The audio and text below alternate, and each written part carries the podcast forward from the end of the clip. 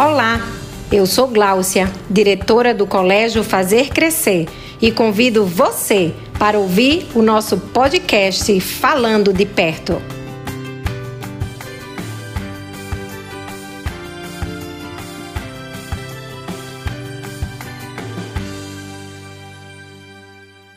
Olá a todos, estamos começando mais um Falando de Perto e o tema de hoje é sobre a saúde do coração. Iremos aqui conversar com a doutora Sandra. Doutora Sandra, que é pesquisadora e cardiologista, membro titular da Academia Pernambucana de Medicina, diretora da Célula C, Unidade de Cardiologia Materno-Fetal, do Instituto Caduceus, Centro de Estudo e Pesquisa e da ONG Círculo do Coração. Também estamos com Sérgio Pimentel, professor e nutricionista, pós-graduado em Fisiologia, Bioquímica e Nutrição Esportiva e especialista em Neurociência e Comportamento pela PUC. Sejam uhum. bem-vindos. E a gente queria falar um pouco também sobre a questão é, do, do que seria, então, essa, essas doenças cardiológicas, doutora Sandra. Muito obrigada. Primeiro eu queria dizer para vocês que é um prazer grande estar aqui, porque uma coisa importante que você não disse no meu currículo é que eu sou mãe de ex-aluno do Fazer Crescer. Viu? E eu conheço o colégio, gosto muito. Tive muitos anos aqui é, com vocês. E Doenças cardiológicas, né? O, o, coração, nós sabemos, é um músculo, um músculo central de uma importância muito, muito grande no nosso organismo e que, de uma maneira geral, ele faz um trabalho incrível. São mais de 3 bilhões de vezes que ele bate numa vida, na maioria de nós quietinhos, sem, eh, sem se queixar, sem nada. Mas existem vários tipos de problemas cardíacos. A gente pode ter, por exemplo, problemas que se desenvolvem ainda no útero, durante o momento em que o coraçãozinho está sendo formado e a criança nasce, então, com aquilo que a gente chama doença congênita. Geralmente são malformações na estrutura do coração. Existe um segundo grupo é, de situações onde você nasce com o coração normal, mas por conta, por exemplo, de uma infecção ao longo do curso de vida, e a mais comum que a gente fala é a febre reumática, mas existem outras infecções, a gente pode danificar o coração. Então, você nasceu com ele bem, mas teve uma infecção e aquilo ali danifica. Essas são as chamadas doenças adquiridas. E a gente tem um terceiro grupo, que eu costumo chamar de doença mista, que é aquele grupo de pessoas que nasce com uma predisposição genética para uma determinada doença, mas isso associado ao estilo de vida vai aumentar ou diminuir a chance de você desenvolver. E essa é a clássica doença que a gente chama do adulto, mas ela começa, as raízes dela são na infância, que é exatamente a doença coronária, aquilo que a gente chama do infarto, esse tipo de doença. Então, se você já vem de uma família que tem isso e você se alimenta mal, você come muito sal, você não faz exercício físico, enfim, você tem um estilo de vida que vai fazer com que seja mais fácil você desenvolver a doença se você tem um estilo de vida diferente, uma alimentação mais saudável, o exercício físico, você diminui. Então, tem a doença que você nasce com ela, congênita, tem a doença que você adquire por conta de uma infecção e tem a doença que você tem uma predisposição genética e aí o seu estilo de vida. E aí, daqui a um pouco, o doutor Sérgio aqui, o Serginho, pode falar muito sobre estilo de vida e a parte nutricional, né? Como isso. Uhum. É, olá, Matheus. Né? Olá, uhum. doutora Sandra. Um prazer enorme estar aqui bom citar também que eu sou professor e professor da casa. um orgulho muito grande, né, trabalhar nessa instituição que está proporcionando essa conversa aqui gostosa. É isso. E um ponto, um ponto específico que a gente já começou falando aí de algumas doenças é que, e a doutora você falou muito bem, a história da que existem as questões genéticas, mas a gente sabe que genética ela não é destino, né? uhum. né? Então, muita gente pensa que, ah, eu tenho uma doença congênita, eu tenho um gene específico para aquela doença, mas necessariamente com o estilo de vida, a gente pode trabalhar, vamos dizer, a expressão desses genes para que você não desenvolva, né? tanto na parte de prevenção, e aí a nutrição, que é a, a parte que me cabe, né? e também como fisiologista do exercício, alguém que dá a área de exercício, é, a gente trabalha bem essa parte da prevenção. Agora, costumo dizer que apresentando alguma doença é a hora da medicina, não só da doença, a medicina daqui a pouco a gente vai falar um pouco sobre a questão da prevenção, e principalmente a cardiologia, que a gente louva muito por sempre defender a bandeira da prevenção, né? Mas assim, é, esse trabalho em conjunto é que vai fazer com que a gente seja bem sucedido no acompanhamento de qualquer condição dessa que se apresentar, né? Interessante essa questão de, do, dos três é, tipos né, que a gente pode desenvolver a doença, né? A congênita, uhum. a mista e a temos também a adquirida, né? Uhum. É, e falando então sobre a doença congênita, tá? Uhum. É, um, um pai ou uma mãe que tem uma predisposição a ter uma doença, uhum. então cardiopata, né, uma doença cardiológica, uhum. a criança, ela aumenta muito as chances, isso. Né? A chance de, de ter essa doença, tem algo, algum estudo que fala sobre uhum. isso, sobre uma chance de... Tem sim. É, em geral, a gente mistura um pouquinho o tipo de doença. Então, uhum. muitas vezes, os pais são pessoas que têm essa doença mista, vamos dizer assim, né, que tem é, obesidade, hipertensão, problema, é, problema genético, e eles se preocupam se essa doença é a mesma da doença estrutural. Em geral, não tem uma linha muito direta, não, mas tem assim. Se você é hipertenso, se você é, é obeso, se você tem doença coronária na família, tem pessoas que tiveram infarto e tudo, seu filho, naturalmente, é uma pessoa que vem da mesma família. Uhum. Então, a educação com hábitos saudáveis do filho é muito importante.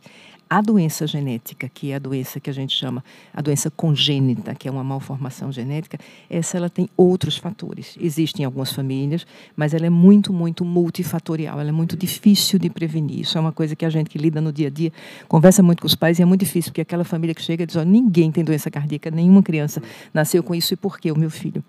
Então, é, é, aqui eu acho que foi muito importante que o Serginho disse, quando ele disse genética, é, não é necessariamente aquilo que tem. E genética é uma coisa muito complexa, porque existe uma mensagem genética, mas existe hoje na medicina uma coisa que a gente chama de epigenética. Uhum. A genética é a mensagem que está lá no cromossomo para formar alguma coisa. A epigenética é alguma coisa que acontece ao longo do caminho. Então, por exemplo, mais uma vez voltando para a área dele, da alimentação. É, uma alimentação pouco saudável durante a gestação, um hábito de vida pouco saudável durante a gestação, muitas vezes você pode até ter uma mensagem genética que está ok, mas aquilo ali, a epigenética, o organismo não consegue construir proteína saudável se no seu organismo não tem muito alimento saudável, muitas vezes. Não é uma linha direta. Isso, Mate. Fala um pouquinho. Assim, eu até ia citar a questão da epigenética para os dois lados, uhum. né? E também, antigamente, se falava muito né, da, que a, a, a parte da, da, da evolução da, da, criação biológica era que uh, os Lamarck lá, que vai falar da, da, do pescoço da girafa, e depois, ah, não, isso nenhuma característica em vida é passada. Uhum. E aí vem a genética como algo fechado, que todo mundo já nasce com a sua. E ainda bem pela evolução científica que hoje nós temos essa epigenética uhum. que mostra claramente que tanto como pessoas que têm hábitos saudáveis, mas que criam seus filhos num ambiente não muito saudável, com uhum. estímulos não muito saudáveis, pode epigeneticamente marcar esses DNAs, metilar esses DNAs de uma forma não muito interessante. E também o contrário. Pessoas que têm, que não teve esse, esse, vamos dizer assim, esse background é, de ah, nunca tive, nunca fui estimulado ao exercício, à, à, prevenção, minha família era muito sedentária. Então, meus filhos naturalmente vão ser é, doentes, vamos dizer assim. Não, mesmo que ele tenha um fator genético envolvido aí, com a prevenção, com o exercício físico, com a alimentação, com a saúde mental, né? com um ambiente favorável, todo esse DNA vai ficar ali escondidinho, vai ficar ali tranquilo. Ele não vai deixar de existir, a carga genética está lá. Né? Não é possível modificar DNA, mas a gente, consegue, a gente consegue modificar como ele se expressa de forma epigenética. Né? E uma área da, da, da nutrição muito importante, que é a nutrigenômica, exatamente para modular esses genes. Né? Eu queria, eu queria só acrescentar uma coisa também, porque como eu lido muito, isso que ele disse é importantíssimo, mas eu lido muito com aquela mãe que teve uma, uma uma gestação muito saudável. Hum. Fez tudo certinho e a criança tem um problema cardíaco também, né? E, e aí pensa que a culpa é dela. Isso. Então a gente sempre busca uma culpa. O que foi que eu fiz que eu podia não ter feito, né? Que eu deveria ter deixado de fazer. E aí nós temos que lembrar também que nós vivemos num mundo onde a gente tem agressores, entre aspas, de todos os lados, na forma como a gente se alimenta, no que a gente respira e tudo isso. Eu às vezes uso um exemplo, por exemplo, que eu digo, olha, você fez tudo aquilo que você tentava, você comia mais salada, comia frutas é, é, na gestação e tudo, mas por exemplo, o alface que você comeu lá, alguém alguém tinha colocado agrotóxico naquilo ali. E você tem uma determinada molécula que está no seu organismo no momento em que o seu organismo, ele é um organismo forte, ele está bem, mas lá dentro tem um maquináriozinho celular que está formando um outro organismo. E naquele dia, naquela hora, aí entra o fator que a gente chama do epigenético. A mensagem estava ok, mas encontra-se uma molécula inadequada ali dentro e pode mudar. Então, isso que a gente falou, só para entender, ele é importante para os dois lados. Claro que é muito importante o hábito saudável e com ele a gente aumenta muito a chance de uma melhor qualidade de vida. Mas também a gente não se culpa quando alguma coisa vai errado, necessariamente, porque existem também os acidentes de percurso, que são coisas que você não, não tem muitas vezes como evitar. Exato. Então isso é importante como mensagem para as famílias. Né? Né? Então, falar daí de método preventivo, uhum. é, toda essa parte de uhum. é, nutricional também. Tudo bem, é, teve uma gestação, uhum. se alimentou é, de forma correta, uhum. é, a criança nasceu então com, com uma uhum. doença. Mas antes de saber que, uhum. que ela tem essa doença, quais exames uhum. que, são, que são importantes para poder detectar uma, uma cardiopatia numa criança? Veja, em toda a medicina, realmente a prevenção é uma das coisas mais importantes, né? E, e, como a gente falou, graças a Deus a cardiologia é uma área que vem liderando isso há muito tempo. Então, assim, um pré-natal saudável é uma coisa muito importante. Assim como a pediatria saudável é muito importante.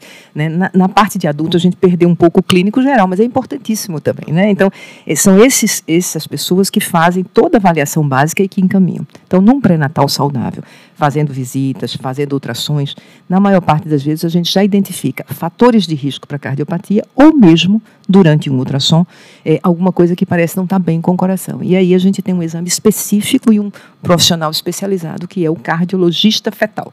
Hoje a gente tem gente que trabalha. Essa, na verdade, é a minha especialidade. Eu trabalho mais até com intraútero do que do lado de fora. Então, o bebezinho vem para a gente bem cedo e a gente é capaz de detectar se ele tem um problema cardíaco e conduzir, algumas vezes mudando a história natural já no útero. Existem situações onde a gente pode aplicar medicamentos direto através da mãe, o direto mesmo pulsionando e mandando medicamento lá dentro do bebezinho e às vezes até fazer um procedimento invasivo. Tem uma valvinha lá que está fechada, não está abrindo o coração, está dilatando. A gente passa um cateter e faz uma dilatação dentro do útero e muda a história natural. Outros a gente vai é, controlando, porque o útero é um ambiente muito bom para o bebê, mesmo ele tendo uma doença grave, você controla até ele nascer, e quando o bebê nasce, a gente parte para uma cirurgia cardíaca ou algum outro procedimento. Então, pode-se fazer o diagnóstico desde cedo, e muitas vezes não pode prevenir a doença, mas pode prevenir as complicações da doença. Né? É até esse ponto aí, né? De, então, seria, uhum. no fato, uma cirurgia uhum. intrauterina, então, né? É, são procedimentos, em geral, mais leves, são, são procedimentos cirúrgicos que a gente chama de cateterismo, cateterismo. porque a cirurgia a céu aberto corta o útero da mãe, tira líquido amniótico e coloca em risco mãe e bebê. Então, uhum. há uns 10 anos atrás, 15 anos atrás, ela foi muito tentada, mas hoje a gente sabe que o útero é como se fosse uma UTIzinha. Né? O bebê está ali dentro, ele está seguro, ele um tem ambiente... menos risco de infecção uhum. e, em geral, ele fica mais estável no útero para a gente fazer as cirurgias de grande porte do lado de fora. Entendi, uhum. interessante. É, em relação também a a, a, essa questão, né? A gente falou sobre cirurgia agora. Todo tratamento, ele, ele chega a ser cirúrgico? Não, já foi respondido uhum, que isso. tem como resolver também com a aplicação de, de um uhum, remédio, né? Uhum. Direto na, na barriga da mãe. E uma criança que ela é, tem uma síndrome, uhum. tá? Ela, ela, tem uma síndrome de, na, na barriga. Uhum. Essa síndrome, ela cria uma predisposição maior para uma cardiopatia? Existem associações, e é frequente é, a associação de síndromes genéticas com doenças cardíacas. De, praticamente que todas as síndromes têm uma associação. A mais conhecida, que nós lidamos no dia a dia, é a síndrome que a gente chama da trissomia do cromossomo 21, ou a síndrome de Down. E a síndrome de Down, por exemplo, se a gente olhar na população geral, só para vocês terem uma ideia, na população geral, em torno de 1% dos bebezinhos que nascem tem alguma coisa no coração. Né? A cardiopatia é muito mais frequente do que a gente imagina. Graças a Deus ela tem vários tipos e alguns se resolvem por ela mesma. Um buraquinho que nasceu no coração e que com o passar do tempo o septo continua crescendo, aquilo ali fecha. Então tem um bocado de cardiopatia, que não, não quer dizer muita coisa, mas tem cardiopatias bem graves. Voltando à questão da síndrome, 1% dos bebês, de uma maneira geral, que nascem, têm algum problema cardíaco. Na síndrome de Down, isso chega em torno de 40% a 50%. Então, para você ver. Em outras é um... síndromes, chega a 70%, 80%, porque tende a haver uma associação é, de fatores. Então, tanto a presença de síndromes, quanto também a presença de uma malformação em outro órgão. Então, por exemplo, o bebezinho fez um, um exame fetal e tem uma alteração no rim, é mais importante avaliar também o coração, porque existem associação de problemas, entende? Entendi. Então, sempre fazer essas avaliações. Falando também sobre âmbito escolar, uhum. certo? É, temos crianças na escola que são com a energia lá em cima, né? Gostam de correr, e aí começa ali a fase de, de querer fazer algum esporte, querer praticar karatê, judô, handebol, futebol. Tudo bem, não sei que meu filho ele tem uma cardiopatia, e eu matriculo ele numa escola de futebol lá no colégio. E ele começa a jogar e apresenta um cansaço excessivo, apresenta é, se queixa de dores. Então, é, após esse, esse, essa queixa do, da, do filho, o que é que poderia ser feito?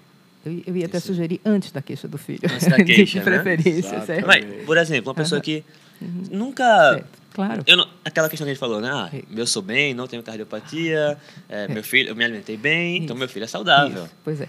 Não, certíssimo. Após a queixa, com certeza. Mas eu só sugeri o antes, da Antes. queixa, porque realmente, veja bem, a criança não precisa estar indo para cardiologista todo dia, toda semana, Sim. repetindo. Mas para uma atividade física mais intensa, tudo isso, nós orientamos o parecer cardiológico. É uma coisa simples. é um- são exames que não doem, não tem problema, são exames que são feitos de uma maneira é, é, é rotineira. E, infelizmente, é verdade. Existem algumas cardiopatias que funcionam de forma meio silenciosa. Aham. Entende? Então, você pode não se aperceber numa rotina do dia a dia eh, do consultório de pediatria e é por isso que hoje é incentivado que antes de atividade física a criança passe Esse por um parecer, parecer né? cardiológico. O que é que isso envolve de diferente? O médico, da mesma forma que o pediatra, apenas um pouquinho mais na área de cardiologia, vai fazer um exame físico, mas a gente vai complementar com alguns exames complementares. O eletrocardiograma, que detecta eh, a presença ou a predisposição para alguns tipos de arritmias, que são coisas que podem gerar esses eventos eh, Aham. eh, agudos assim num, num jogo, uma coisa. Então você faz o eletrocardiograma e o ecocardiograma que olha a estrutura do coração e o funcionamento. Então a criança passa pelo eletro, passa pelo ecocardiograma, consulta do cardiologista e essa família fica mais tranquila para liberar para a atividade Até física. porque hoje em dia essa área de exercício físico ela está muito incentivada à, à parte competitiva mesmo, a parte de alta Isso intensidade. também. Então antigamente isso era muito visto como uma parte lúdica, né? Uhum. Você vê, eh, trazendo para aqui para uma coisa mais trivial, você vê que o próprio futebol, que é o esporte das massas, hoje em dia ele é tratado de uma forma muito mais atlética.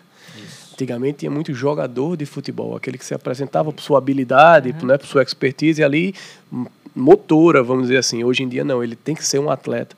Então a gente acaba trazendo isso um pouco para as nossas crianças e querendo que nossos filhos já sejam atletas, já entrem em alto nível muito cedo, né? Então existe muito incentivo. Isso é bom, isso é ótimo. O esporte é bom, é ótimo, mas o esporte de alto nível, ele é extremamente intenso e ele requer um cuidado maior. Então, esse cuidado com a prevenção. Se você quer colocar seu filho numa atividade esportiva e essa atividade ela tem já, vamos dizer assim, um, um caminho a ser, persegui a, a- a ser seguido, e esse caminho vai lá na frente trazer mais esforço, trazer mais um, uma questão mais. Não é profissional que eu quero dizer, mas mais. é, técnica, uma questão mais específica. Então, é importante a prevenção, sim. Um parecer cardiológico é fundamental para que ah, as coisas comecem a caminhar do jeito correto. Né? Interessante. Então, pais que estão ouvindo esse podcast, façam um parecer cardiológico no seu filho, na sua filha, que vai praticar algum esporte que é muito importante. Isso é muito importante você estar falando, Matheus, porque é, até estávamos conversando aqui antes de começar, né? Que como a cardiologia, ela, é, eu louvo a cardiologia nesse sentido, porque quando a gente fala muito de medicina, a medicina estava muito atrelada à doença. Então, ficamos doentes e vamos ao médico. Tem gente até que diz, eu nem vou porque quem procura acha. né? Escuto muito isso. E eu digo, "É, mas não vai deixar de existir, você só não vai Verdade. saber. Quando Aí sabe, passa a ser vezes, uma questão filosófica. já tá mais, né? e Quando não sabe, tá lá, né? e quando sabe, pode ser tarde demais. Então, assim, a, a cardiologia, ela sempre levantou a bandeira da prevenção. Né? Então, desde pequeno que nós ouvimos nossos pais falando, vamos ao, vamos ao cardiologista. Fazer o quê? Check-up. E eu, eu sempre achei engraçado, porque eu tive um professor há muitos anos, na, nas minhas andanças acadêmicas, que ele dizia que é, quando toda vez que um amigo dele tinha um infarto ou tinha algum problema, né, você vê a importância do coração. Ele levava um presente para esse camarada com bolas, dando parabéns, com vela, e ninguém entendia porque ele chegava lá e dizia parabéns, você você conseguiu. Cara, meu irmão, eu tive um infarto. Ele fez, não, você conseguiu destruir uma máquina perfeita, que é feita para durar anos. Né? Você, olha, foi muitos anos de esforço, dormindo mal, comendo mal, não se exercitando. Você se esforçou muito bem para conseguir destruir isso. Era, lógico, uma forma, vamos dizer assim, didática, de, uma, de choque. É, né? Um para dizer né? para o camarada assim, caramba, você conseguiu, né? Então, assim, é, e nisso a cardiologia é, é, é, é fundamental, né, para a gente estar tá checando é, essa qualidade, essa, a, a, essa possibilidade de saúde, né? Então, nesse sentido, a gente não pode deixar de falar isso. Verdade. Já caminhando para o final, só para a gente é, não perder essa questão do check-up, de quanto em quanto tempo uhum. é ideal que, que haja um check-up? Acho que muita gente não, não tem essa, essa expertise, essa noção, né? Mas qual o tempo ideal de realizar check-up? Tem algo ah, nesse sentido? Na maioria das vezes, nos adultos em geral, assim, uma rotina são em torno de anuais. Criança mais velha também, crianças menores a gente espaça mais, às vezes vai de dois em dois anos ou vai mais diante de uma mudança de estilo de vida, um novo esporte que vai ser, uhum. ser feito e tudo. Então, isso aí é um pouco definido pelo próprio é, é, cardiologista que vê. Entendi. Mas essa ideia de anual é uma, é uma, uma data mais uma ou menos ok, né? uma faixa mais ou menos ok. A cada ano né? fazer, fazer o check-up, porque é importante lembrar também que você disse aquele, aquele aluno que estava no esporte, não sei o quê, e depois muda, e aí uhum. não começa. Então, assim, o coração é um músculo, gente, mas isso não quer dizer que a gente olhou para ele uma vez na vida, não precisa e, olhar nunca né? mais, né? Então, existem porque nós mudamos o nosso estilo de vida, nós Entendi. mudamos as demandas do nosso organismo, e, e tudo isso faz com que, em determinados momentos, a gente vá encontrar ou não algum tipo de problema. Então, não é fazer um e tchau, acabou. Não, né? Então, isso se repete a intervalos que, como eu disse, geralmente são anuais. Antigamente, as pessoas é, faziam os check-ups né? Hoje, com, com o avanço da, das informações que nem sempre são, são muito confiáveis, muita gente deixou de fazer check-up uhum. porque considera algo como algo mais ultrapassado, que hoje em dia tem outras, vai em outras especialidades tal. Mas eu queria reforçar a questão do check-up, assim, é algo que eu faço, não é? é? Anualmente com minha esposa, né? A gente também é da área de exercício, então a gente também pratica muito. Então, assim, e meus pacientes eu sempre estou recomendando fazer check-up, né? Até porque não diretamente é essa questão de colesterol, essa questão de triglicerídeos, tal, que a gente vai tratando ali da parte nutricional. E, e é muito importante acompanhar essa, é, essa questão, né? Muito bom. É, bem esclarecedor nessa essa questão. Pode falar. Não, eu queria só, talvez, para finalizar, lembrar que nós falamos ao, ao, longo de tudo isso sobre vida saudável, gente. E aí uhum. a gente precisa lembrar que vida saudável envolve uma série de coisas. Então, prevenção envolve vida saudável. Isso. Vida saudável é nutrição saudável. Vida saudável, saudável é exercício físico.